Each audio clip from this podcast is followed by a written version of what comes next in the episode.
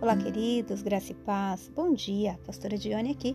Eu quero deixar com você hoje um texto de Joel, capítulo 3, verso 10, onde o profeta diz ao povo: Forjem os seus arados e façam deles espadas, e das suas foices façam lanças. Diga ao fraco: Eu sou forte. Eu gosto muito desse texto porque é, ele diz algo muito interessante que nós, né, devemos dizer quando estamos fracos. Ou, ou, aquela pessoa que se sente fraca, ela deve dizer eu sou forte. Você sabe que a ciência hoje ela já comprova, né, sobre a importância de nós verbalizarmos, de nós falarmos a nosso respeito é, coisas que vão, vão ser determinantes sobre nós.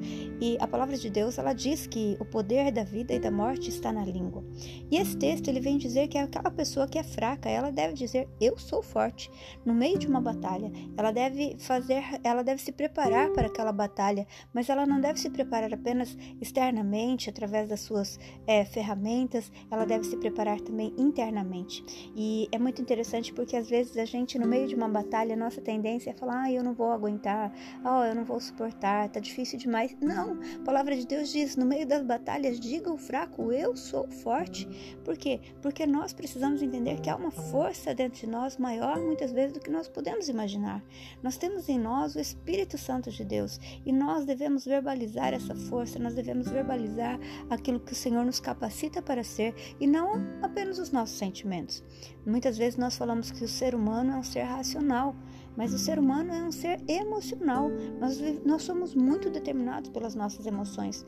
E quantas vezes nós estamos no meio de algumas batalhas e somos levados pelos nossos sentimentos, então nós nos sentimos frustrados, é, fracos, desmotivados, é, achamos que algumas coisas não valem a pena.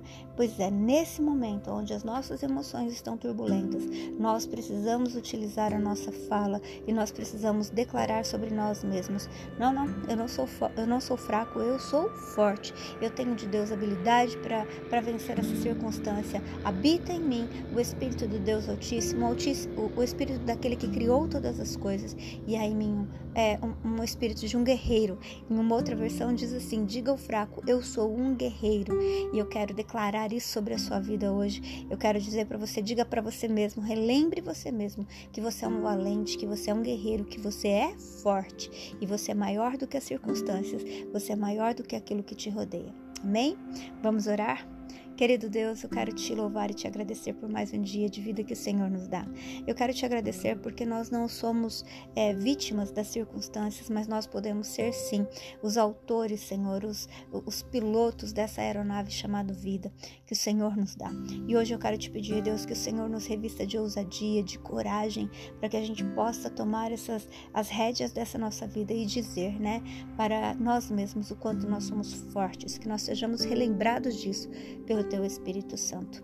Em nome de Jesus. Amém? Que o Senhor te abençoe, que você tenha um dia na força do Senhor, vencendo para vencer. Um abraço.